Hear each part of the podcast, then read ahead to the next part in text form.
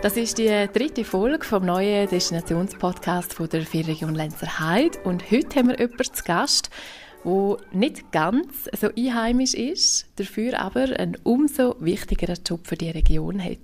Es ist der CEO von der Lenzer Heidelbergbahn, der Thomas Küng. Schön bist du da, willkommen. Ja, danke Carmen für die Möglichkeit. Thomas, du bist jetzt schon bald zwei Jahre CEO von der LBW AG. Kommt dir das schon wie eine lange Zeit vor oder hast du das Gefühl, du hast erst gerade angefangen?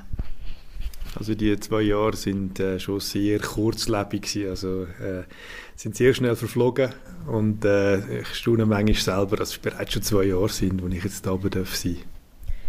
Du wohnst nicht auf der Lenzerheide. Du bist auch ursprünglich nicht von da aus der Region. Ist das etwas, wo dir schwer gefallen ist oder hast du dich genau gleich akzeptiert gefühlt? Wie hast du das erlebt? Nein, ist mir nicht äh, schwer gefallen. Ich war schon früher äh, zu Chur, gewesen, fünf Jahre. Meine Frau ist eine Bündnerin. Und äh, ich wohne jetzt ja nicht ganz auf der Ländlichkeit, aber immerhin noch in, in einer Gemeinde, die ein bisschen Boden hat vom Skigebiet. Vor Lenzerheim bist du Chef von der Brunnibergbahn in Engelberg. Du hast also von einem eher kleinen zu einem ziemlich grossen Skigebiet gewechselt. Was sind da für dich so die grössten Herausforderungen gewesen?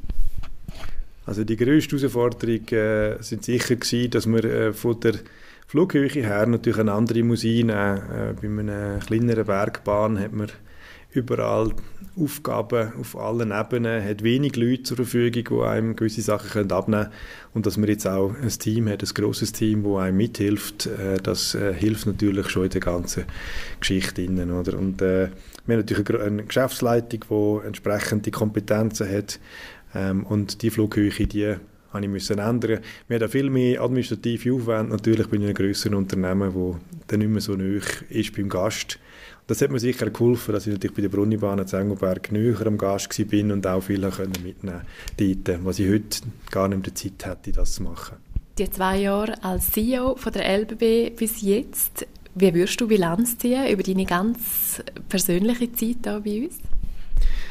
Es ist äh, immer so relativ eine spannende, äh, spannende Geschichte, eigentlich, wenn man so zurückdenkt, äh, wie man sich gefühlt hat, wo man gekommen ist, die gewisse Unsicherheit, gewisse Sachen, die völlig neu sind, wo auch ganz viele neue Leute, die man muss kennenlernen, wer tickt wie, wie funktioniert was. Ähm, und das ist ein ganz anderes Gefühl, als wenn man irgendwann in zwei Jahr, nach zwei Jahren so da ist und das Gleiche nachdenkt und denkt, ja, jetzt hat man sich eigentlich eingelebt und jetzt weiß man, wie der Laden läuft und, und, es funktioniert. Und das ist ein schönes Gefühl jetzt. Am Anfang ist schon sehr viel Sturm und Drang um, man hat viele Ideen, reißt viele Sachen an, muss immer aufpassen, dass man nicht zu viel auf einmal machen will. Und das ist äh, inzwischen ein bisschen geordneter. Was hast du noch vor zwei Jahren, vor deinem Start auf der Lenzerheide, über die Lenzerheide selber gedacht, wo du vielleicht heute ein bisschen anders siehst? Ja, die Lenzerheide war für mich früher schon Sehnsuchtsort. Ich bin äh, da schon meine Götti besuchen, äh, wo da oben auch tätig ist. Ähm, äh, und die, das hat Eindruck gemacht und scheinbar auch irgendwie Spuren hinterlassen. Und man muss auch sagen, die Lenzerheide ist auch schweizweit natürlich als Marke, als Ort, ist ein Sehnsuchtsort und hat einen sehr starken Ruf und einen sehr guten Ruf in der ganzen Schweiz. Das vergisst man immer wieder, wenn man ein bisschen oben ist und, und in dem, in, da gar nicht gross mehr die Aussensicht kann wahrnehmen kann. Die Innensicht ist ein bisschen andere, als die Aussensicht ist. Und das ist etwas, wo, wo ich glaube, ich immer noch ein bisschen weit habe, dass ich noch sagen kann, ja, äh, die Sicht auf die Lenzerheide kann ich immer noch so wahrnehmen, ähm, wie es der Gast auch zum Teil macht. Und für mich selber ist, äh, hat sich natürlich verändert, dass von einem Sehnsuchtsort als Gast natürlich zu einem Berufsumfeld geworden ist und das nimmt immer ein bisschen an, an, ja, an, an Romantik geht ein bisschen verloren natürlich. Äh, das ist aber der natürliche Gang der Dinge und von dort her gesehen äh, stört mich das überhaupt nicht. Ich würde aber sagen, wenn wir da zu deinem Büro rausschauen, bei der Rothahnbahn, du siehst da am besten Ort auf dem See, es ist ein schöner Ort zum Arbeiten, für dich auch. Ja, selbstverständlich. Also ich glaube, es gibt kaum etwas Schöneres als in einer schönen Region und dann auf einer Bergbahn zu arbeiten. Da braucht es Leidenschaft. Ich glaube, das, das muss man auch haben für, für eine Region, für ein Skigebiet, für die Tätigkeit, weil sonst äh, muss man den Job nicht machen. Das sollte man nicht machen. Reden wir über die vergangene Saison. Die ist vor kurzem zu Ende gegangen und ich würde behaupten, jetzt ganz unabhängig von den Zahlen, das ist nicht unbedingt eine lässige Saison gewesen. Würdest du mir da zustimmen? Ja, wir, wir hat, äh, in den letzten paar Jahren generell hat man eigentlich immer sehr viele Herausforderungen gehabt und immer sehr viele Unsicherheiten drin gehabt. Äh, denken wir nur zurück von Covid über äh, Schneemangel jetzt diese Saison und diese Saison im Speziellen ist natürlich schon noch gewesen, dass sich massiv zugespitzt hat. Gerade Anfang der Saison haben wir nicht gewusst, äh, was alles auf uns zukommt. Wir haben noch Covid gehabt, wir haben Inflation gehabt, der Euro ist auf einem Allzeittief runtergefallen. Wir haben äh, Mitarbeiter oder generell Fachkräftemangel gehabt. Strommangellage ist ein Thema geworden und dann eigentlich die, die Strompreise oder Energiepreise im Generellen. Äh, und hindurch so als grösste Welle von allen ist natürlich immer der Klimawandel, wo, wo mitschwimmt. Und ja, die Umstände, die wir eigentlich da hatten, Anfang Saison, die sind sicher nicht einfach gewesen. Und wir haben sehr wenig selber in der Hand gehabt, sehr viel ist von außen eigentlich äh, an uns hergetragen worden. Und wenn man jetzt zurückblickt, ist all das eigentlich in dem Sinne nicht so wahnsinnig entscheidend gewesen. Schlussendlich äh, ist dann eben genau die, die Schneeknappheit eigentlich die grösste Herausforderung geworden in dieser Saison. Ähm, und trotz allem, es ist keine schlechte Saison geworden. Du hast jetzt ganze Haufen Sachen angesprochen. Mir sind zwei Sachen besonders geblieben, und zwar am Anfang die Strommangellage. Ich weiß, im Herbst haben wir einmal geschwätzt und dort äh, hat man wirklich noch müssen Angst haben, dass man die Bahnen vielleicht gar nicht laufen lassen Es hat so Notfallszenarien gegeben. Man hat nicht so recht gewusst, wo gehen wir hin. Dann ist die ganze Krise in Anführungszeichen gekommen mit der ganzen Beschneiung. Man hat ja müssen mit der anfangen, dass man rechtzeitig bereit ist. Da hat man viel negative Kritik auch gekriegt, vor allem seitens Medien und nachher eben der Schneemangel. Wie hast du das erlebt? Mir ist es so wie ein bisschen vorgekommen, wir sind von einer Krise in die nächste, sage jetzt zumindest medial, so ein bisschen hineingeschlittert. Hast du das auch so erlebt? Die Aufmerksamkeit, die die Skigebiete in den letzten Jahren medial hatten, die ist gigantisch und völlig überproportional zu dem, was wir jetzt eigentlich so an Wirtschaftsleistung haben. Es ist nicht unbedeutend regional, die Wirtschaftsleistung, aber gesamtschweizerisch und äh, es hat natürlich Vor-, Vor und Nachteile, dem ganzen Fokus der Medien zu stehen. Ähm, zum einen die Leute denken über Skifahren nachher, über Skifahren, sie werden darauf aufmerksam gemacht. Nicht immer im positiven Sinn, aber zumindest denken sie darüber nach. Und es war natürlich schon so, gewesen, dass die, die Skigebiete nicht aus den Schlagzeilen rausgekommen sind, seit eigentlich Covid gestartet hat. Und das ist natürlich etwas, was ein eine Grotwanderung ist, oder? Bei den Medien ist immer auf beide Seiten kippen. Ähm, und meistens wird man ja bei den negativen Themen nicht unbedingt vorderst stehen, bei den positiven durchaus erwähnt werden. Und die Gratwanderung, die hat man eigentlich immer in, der, in dem Spannungsfeld drin. Es ist zum Teil schon sehr stark überstilisiert worden, was jetzt um die Schneekanonen gegangen ist, zum Beispiel beim Strom, ähm, muss man schon sagen, ja, also Bedeutung oder der Verbrauch von der Schneekanonen im Verhältnis gesetzt zu zu der Strommangellage, wo eigentlich ein, ein, ein grosses Problem hätte können werden, was es nicht ist, geworden ist, aber ähm, zumindest hätte können werden, wenn es wirklich so gekommen wäre, wie sie es prognostiziert haben. Aber bei Schneiungsanlage wäre sicher der falsche Ansatz gewesen. Und auch die Strassenbeleuchtung ist der falsche Ansatz. Da hätte man viel tiefer gehen müssen, priorisieren, was ist wirklich das Notwendige. Und ähm, es hat natürlich auch gewisse Argumente gehabt, wo man gemerkt hat, das ist ein bisschen gesteuert. Da gibt es Leute, die gegen Skigebiete sind, die gegen Schneekanonen sind. Wenn man jetzt zurückschaut, ähm, was wäre passiert, hätten wir nicht können schneien, hätten wir wirklich müssen die Schneekanonen abstellen wegen dem Strommangel. Dann hat das natürlich gravierende Ausfälle in der Region und auch generell sogar im ganzen Kanton Graubünden. Erst recht, wenn wir jetzt zurückdenken an den wenigen Schnee, der nachher auch natürlich gekommen ist, oder? Das hat man damals noch gar nicht gewusst im November oder sogar schon Oktober, wo man angefangen hat zu schneien. Im Nachhinein wissen wir jetzt, das wäre fatal gewesen. Das wäre fatal gewesen, oder? Und wir sehen natürlich jetzt auch die Menge von Schnee, die wir produziert haben. Äh, wir haben ab und zu Rückmeldungen, dass wir zu viel Schnee produzieren für Pisten. Aber die müssen haben bis zum, jetzt das Jahr 16. April, bis Mitte April müssen die Pisten haben. Ähm, und wegen dem, genau aus dem Grund produzieren wir auch den Schnee. Und die Sicherheit die Planungssicherheit für die Bergbahn, für die Restaurants, für die Hotels, für die Skischulen, die müssen wir können geben, weil sonst äh, funktioniert das ganze System nicht mehr. Man sieht in Skigebieten, die uns diesen Winter nicht können auftun oder nur ein paar wenige Tage offen haben, da geht natürlich die ganze Wertschöpfungskette einfach so wie ein Kartenhäuschen zusammen und das ist brutal. Und auch wir haben unsere Schwierigkeiten gehabt, ganz klar, und dort müssen wir daran arbeiten. Aber zumindest hat der Winter stattgefunden und ist nicht so schlecht geworden am Ende der Saison.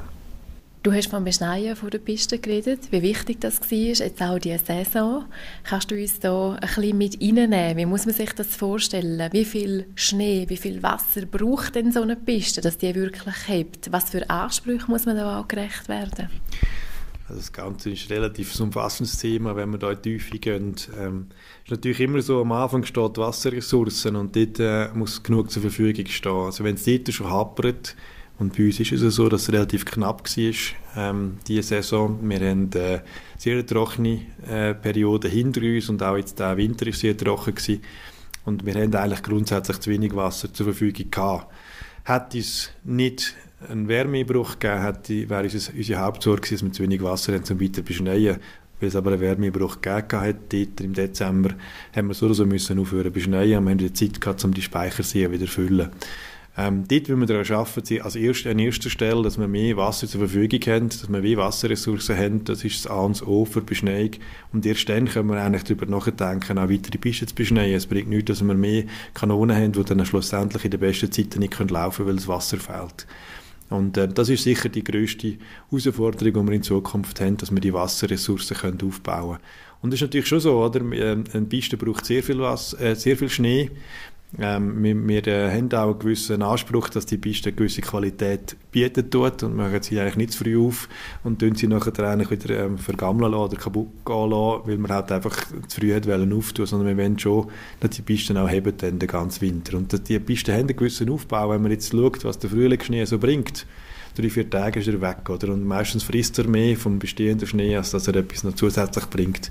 Und, und das heißt der Prozess eigentlich von, von einer Skipiste, dass der, der, der, Schneekristall sich in dieser Form präsentiert, dass er, dass er auch hebt, das ist eine, eine langwierige Sache und muss wirklich von Anfang an von der Saison durchgeplant sein bis zum Schluss und kann nicht einfach hoppla die hoppla Ski und her.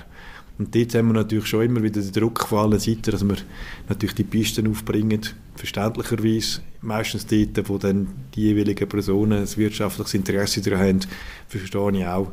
Wir haben aber auch unsere Prioritäten und unsere Reihenfolge, die wir einfach müssen, aus Gästesicht einhalten damit es mit unseren Ressourcen funktioniert. Oder? Und die Ressourcen sind Wasser, Schneekanonen und schlussendlich auch Manpower, wo wir, also unsere Leute, die wir zur Verfügung haben, die dann auch die Kanonen und die Lanzen bedienen. Man macht alles für die Gäste. Man will unbedingt ein gutes Pistenangebot können präsentieren und gleich über die langt es nicht. Jetzt gerade die Mitarbeitenden an der Front haben viel Kritik müssen einstecken. Es hat Aussagen gegeben, ja, warum ist die und die Piste nicht offen? Ähm, wieso muss man ein Skibillett zahlen zu dem und dem Preis? Ist das noch gerechtfertigt? Da sind ganz Haufen Fragen gekommen, die so auch nachvollziehbar sind. Inwiefern hätte das vielleicht auch geärgert, wenn man genau weiß, hey, im Hintergrund, wir machen eigentlich so viel? Ja, es ist immer so, dass äh, gewisse Personen Kritik äußere tun. Äh, diese Saison vielleicht ein bisschen mehr als in anderen Jahren. Aber man muss schon sehen, vieles ist erklärbar. Ähm, es ist halt einfach so, äh, dass natürlich der Mitarbeiter da das vor allem nicht geht. Oder wenn er geschaufelt hat, wir haben, wir haben äh, verschiedene Trassen müssen schaufeln, wir haben zum Teil Pisten geschaufelt, weil wir einfach dort keine Beschneiungsanlage hatten und wir wirklich gemacht, was wir können. Ähm, und ist natürlich so, früher hätte man können sagen, ja, wieso läuft der Skilift nicht, du hast keinen Schnee. Und heute kommt noch die Frage nachher, wieso hat es denn keinen Schnee? Und äh, das hat alles mit der Beschneiung zu tun. Und die Beschneiung, wenn sie dort ist, haben wir sie können nutzen. Wenn sie natürlich nicht um ist ähm, oder zum Teil behelfsmäßig müsste beschneit werden, ist es auch viel länger gegangen oder zum Teil auch gar nicht. Und diese Fragestellung, diese Fragen sind wir immer konfrontiert und die Leute verstehen es manchmal nicht, dass halt mit 10 cm Schnee oder Neuschnee einfach keine Piste gemacht werden kann. Oder? Das ist etwas, wo sehr stark äh, ins Detail geht, im, im Wissen von einem Pistenaufbau wo man im Gast nicht zumuten muss. Wir haben im Gast natürlich die Zuverlässigkeit in den letzten Jahren auf dem Serviertablett geben, dass wir auch können auftun, dass wir schneesicher sind und wenn da natürlich gewisse Pisten zu sind, dann haben sie manchmal kein Verständnis mehr, wir haben das Gefühl, wir können alles beschneien und das ist halt noch nicht der Fall. Man darf aber sagen, mit der Beschneiung hat man eigentlich trotz der prekären Schneeverhältnisse ein gutes, wenn nicht sogar sehr gutes Angebot, zumindest über gewisse Zeiten, können auf was Skifahren und Snowboarden angeht. In anderen Bereichen war es eher schwierig. Mir kommt hier ein Angebot in den Sinn, Light Ride zum Beispiel, ein ziemlich neues Angebot. Das hätte nur zweimal können stattfinden diesen Winter. Es hat einfach zu wenig Schnee gehabt. Das hat sich nicht gelohnt, oder? Nein, Lightride ist das Jahr sicher kein gutes Geschäft für uns, mit dem ganzen Aufwand auf und Abbau und dieser ganzen Investition. Dort hapert es genauso wie an anderen Orten, wo wir nicht können auftun, einfach an der Beschneiungsmöglichkeit. Wir haben gewisse Beschneiungsmöglichkeiten, allerdings sind die eher behelfsmäßig und wir tun da punktuell beschneien und können nicht die ganze Strecke beschneien. Das sind sicher Sachen, wo wir auch daran arbeiten müssen.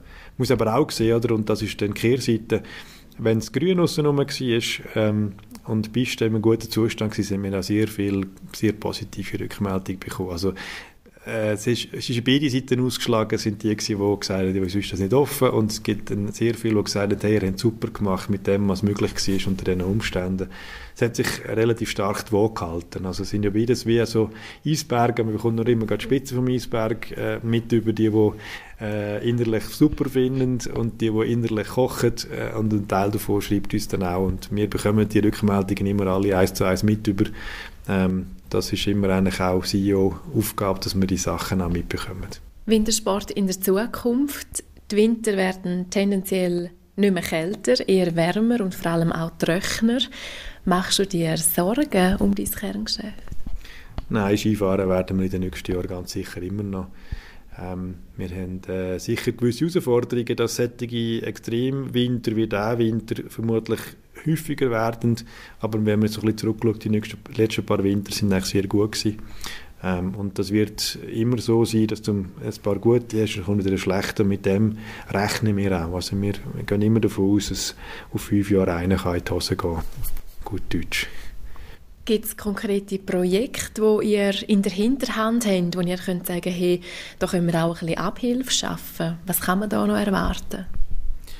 Ja, es gibt verschiedene Strategien, wie man im Klimawandel begegnen kann. Und äh, die Hauptmöglichkeiten äh, sind, dass man natürlich äh, weiter in Beschneiung investieren. Das ist mal das A und das O, dass wir den Winter können haben Und da haben wir vorgesehen, dass wir 30 Millionen auch in Beschneiungsanlagen investieren in den nächsten 5, 6, 7 Jahren. Ähm, und dann gibt es natürlich die Möglichkeit, dass wir das Sommergeschäft weiter ausbauen tun. Auch dort dran sind wir am Arbeiten. Ähm, und dann haben wir natürlich noch die Möglichkeit, grundsätzlich wetterunabhängige Bereiche zu schaffen, die völlig unabhängig sind von Jahreszeiten. Ähm, dort in diesem Bereich sind wir sicher nicht diejenigen, die Vorreiter sind, aber gewisse kleinere Projekte kann man sich da äh, überlegen. Du sagst 30 Millionen investieren in Beschneiungsanlagen. Ab wann kommt der Punkt, wo man sich fragt, macht es wirklich noch Sinn? Man tut eine Piste auf beistellen. Wir nehmen jetzt den Winter als Beispiel, oder? Links und rechts ist es grün und der Schnee, den man produziert, der wird eigentlich zeitgleich fast wieder weggeschmolzen. Auf was für Kriterien schaut man da? Wie muss man das abwägen? Also der Schnee, den man produziert hat, ist ja nicht weggeschmolzen. Im Gegenteil, ähm, es ist ja so, dass eigentlich jetzt der Winter exemplarisch gezeigt hat, wie wichtig Beschneiung ist. Die anderen Winter, wenn es rechts und links weiß ist, nimmt man den Schnee auf der Piste liegt, wo gleich viel ist wie andere Jahre, das Jahr. Einfach nicht so wahr. Also der Pistenaufbau hat genau gleich stattgefunden. Und äh, es ist natürlich schon so, oder? wir haben Investitionen am Berg, wir haben äh, viel Geld investiert in Bergrestaurant, in Transportanlagen, in Freizeitmöglichkeiten, sonst, äh, sonstiger Art. Und diese Investition sichern, das geht zurzeit eigentlich vor allem mit der Beschneiungsanlage. Und mit heutigen technischen Möglichkeiten bringen wir es her, dass wir eigentlich zuverlässiger sind als noch vor dem ganzen äh, Klimawandel, ähm, wo, wir, wo wir jetzt eigentlich immer mehr spüren.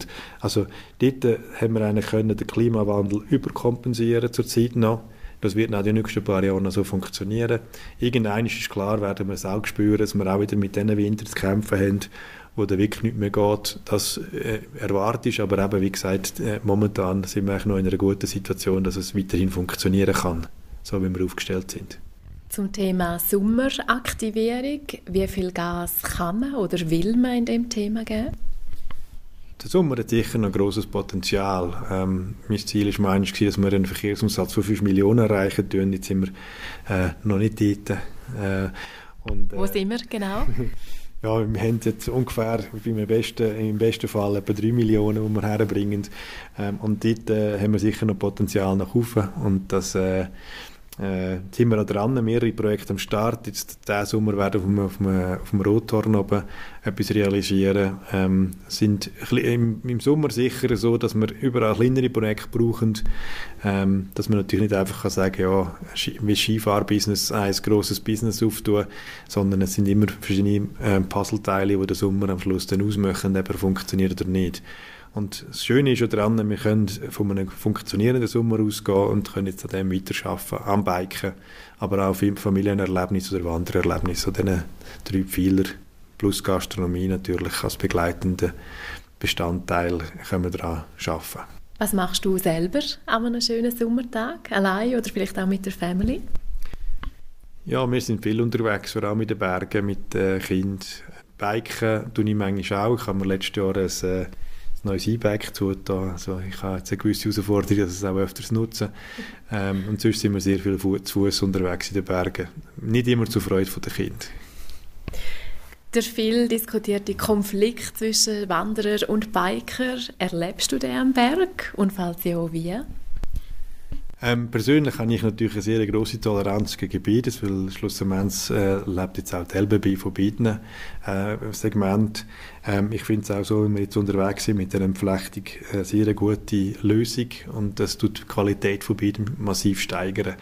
Und das finde ich eine gute, gute Variante. Ähm, ich verstehe es manchmal nicht, wenn man einen frisch gebauten Bikeweg hat, wenn man dann gleich auf dem gesperrten Wanderweg der abfährt.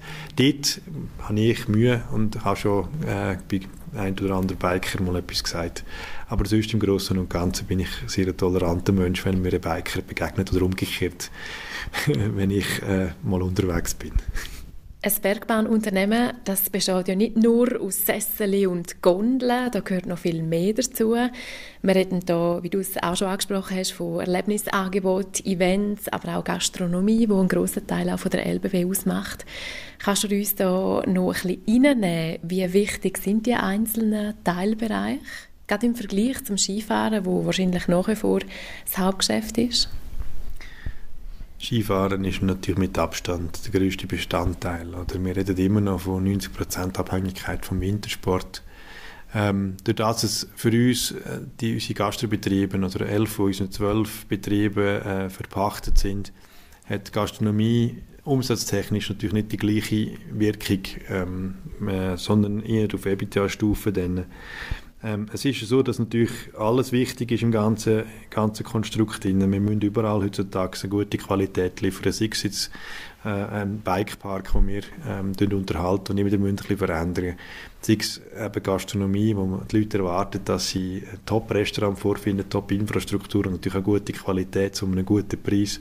Sei es ein Ride-Ride, der technisch sehr herausfordernd ist. Ähm, das sind natürlich alles Herausforderungen, die wir haben. Ähm, Bahn wird meistens ein bisschen vergessen oder die Bahn zum Auffahren wird fast zur Selbstverständlichkeit, aber auch dort, was das äh, für Anforderungen heutzutage stellt, an Sicherheit, an, an Zuverlässigkeit, die man haben ähm, an Personalschulung etc., das ist nicht zu unterschätzen. Also es ist, es ist ein sehr vielfältiger, äh, vielfältiger Strauß und wir sind bei weitem nicht nur einfach ein Bergbahn oder eine Bergbahn, sondern eben äh, es geht immer in beide Richtungen auf und ab und man ist eigentlich ein Erlebnisanbieter inzwischen und auf dem Weg werden wir auch weitergehen. Ich möchte noch kurz über ein anderes Zukunftsthema schwätzen. Und zwar ist das eines, das in der Bergbahnbranche auf und ab diskutiert wird.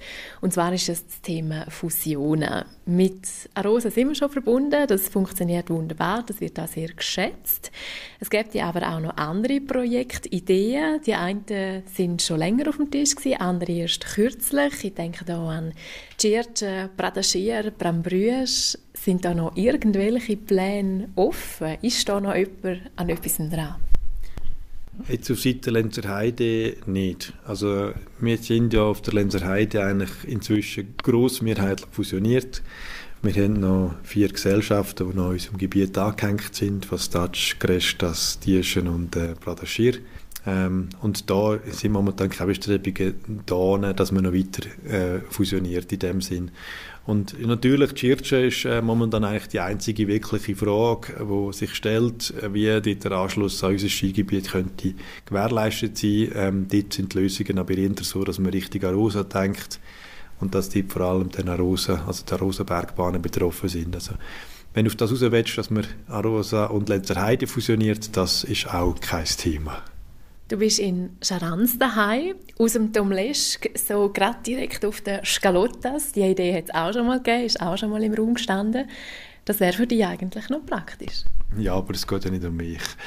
Äh, es wäre wär natürlich eine, eine Idee, die äh, immer wieder aufkommt und äh, wir prüfen die natürlich wieder dann prüfen, wenn es dann um einen Ersatz geht von der ganzen Linie auf eine Scalottas rauf, wird das wieder im Gesamtkonzept von dem Gipfel wird das wieder aufgenommen werden. Äh, man muss einfach wissen, heutzutage eine neue Erschließung zu machen in diesem Ausmaß ist eine sehr grosse Herausforderung und auch sehr schwierig geworden. Ähm, und dann entsprechend muss man auch noch schauen, ob das Potenzial um ist, wo dann so, so eine Verbindung auch gerechtfertigen tut. Sei es in finanzieller Sicht oder auch aus Sicht vom Umweltschutz, was der Eingriff in Natur und in die Landschaft bedeutet. Zum Schluss möchte ich dir gerne noch fünf Entweder-Oder-Fragen stellen. Du musst dich jeweils für eine von zwei Antworten entscheiden. Du darfst deine Entscheidung aber natürlich auch kommentieren. Engelberg oder Lenzerheide? Ja klar, äh, Lenzerheide, ich bin jetzt da, das ist meine Herausforderung jetzt da. Und äh, ich bin immer mit äh, Hut und Haar äh, bei der Sache und das ist auch da in der Lenzerheide nicht anders. Ost- oder Westseite? Es braucht beides, äh, Morgen und Abend, äh, Sonnenseite äh, und äh, je nachdem, wo man gerade ist, halt Schattenseite. Ähm, ich finde das enorm schön, dass man die drei Seiten hat in der Lenzerheide, nämlich Ost, West und Arosa und die, die vielfältigen Möglichkeiten. Ich glaube, das macht das Gebiet aus. Early Bird oder Snow Night? Beides. Ich bin äh, Early Bird mindestens einmal in der äh, Woche, äh, im Jahr bin ich äh, am Early Bird und in der Snow Night und äh, mir gefällt beides sehr gut. Early Bird ist sehr besinnlich und Snow Night äh, in der, auf der Partyseite. Skiweltcup oder Life is Life? Auch beides ganz tolle Veranstaltungen. Ähm, ich würde mich nicht entscheiden, wenn ich müsste. Rivella oder Kaffeeschnaps? Rivella, Kaffeeschnaps kannst du mir rauchen. Was wären andere heute Getränke, die du empfehlen würdest? Ähm, persönlich trinke ich sehr wenig äh, heutige Getränke ja, solches. Ab und zu mal äh, ein, äh, ein Jockey Baileys äh, gibt es manchmal, aber es ist mir Dessert. Und sonst lieber ein Glas Rote.